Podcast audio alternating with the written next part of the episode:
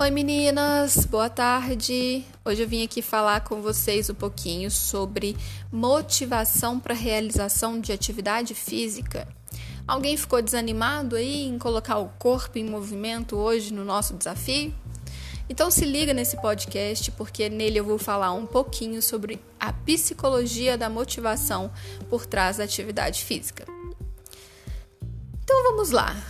A psicologia fornece base teórica para compreendermos o comportamento humano sobre diferentes olhares.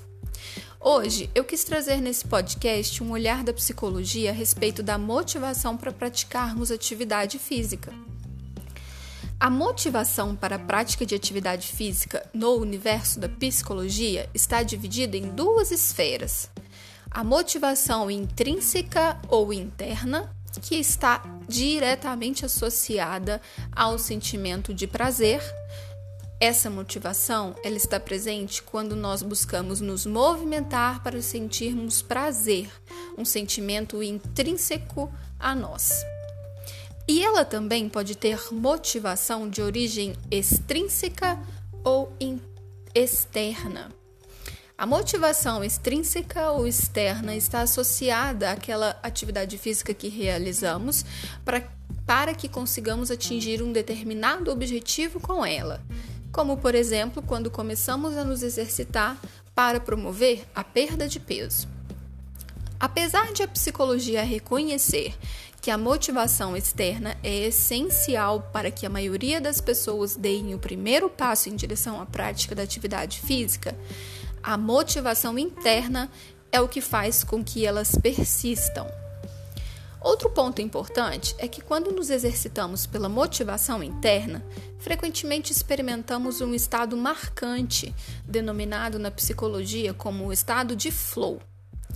O flow é um estado muito positivo de consciência e está relacionado com o envolvimento pleno com a atividade que estamos exercendo e com o momento presente. Nesse estado, a experiência com a atividade física é capaz de nos fornecer a sensação de prazer e satisfação de maneira única e de grande significado. É essa experiência que faz com que sejamos persistentes na prática de atividade física. E é esse o estado relacionado com a prevenção de doenças e melhora da saúde física e mental, ao qual frequentemente a atividade física se relaciona. Nesse sentido, é muito importante destacar o que é considerado de fato uma atividade física. A denominação atividade física é utilizada para caracterizar um estado de movimento do corpo e da estrutura muscular e esquelética é um estado e também um estado de consciência positiva, ou flow. A primeira correlação que vem à nossa mente quando pensamos em atividade física pode ser atividades associadas a ambientes como academia e box de treinos.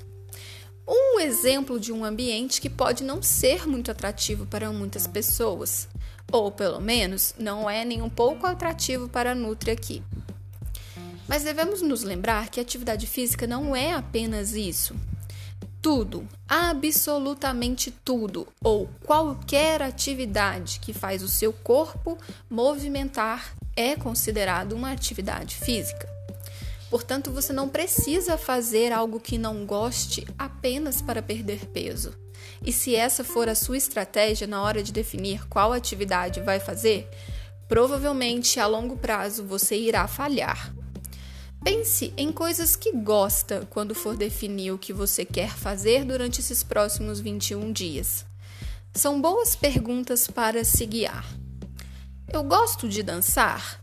Se sim, o fit dance ou aula de dança são uma boa opção nesse caso.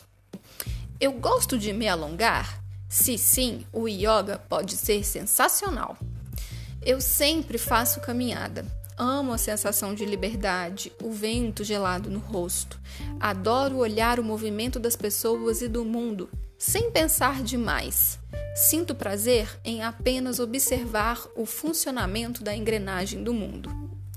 Eu deixo aqui o convite a vocês para que vocês se questionem e procurem encontrar uma atividade física que também tenha a motivação interna presente e que também esteja associada ao sentimento de prazer e o desenvolvimento do estado de flow.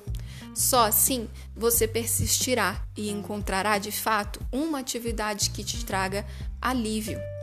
Então pense bem, tire suas dúvidas com a Nutri, faça autoquestionamentos, pesquise na internet quais são as possibilidades, comece devagar. Se você sente dificuldade de se sentir motivado para movimentar, trace pequenas metas, como hoje. Faça apenas 5 minutos de movimento. E com o decorrer do tempo, vá melhorando essa prática. Então é isso, gente. A gente se vê amanhã e se fala de novo. A gente se fala de novo amanhã no nosso próximo podcast. Um beijo e até lá!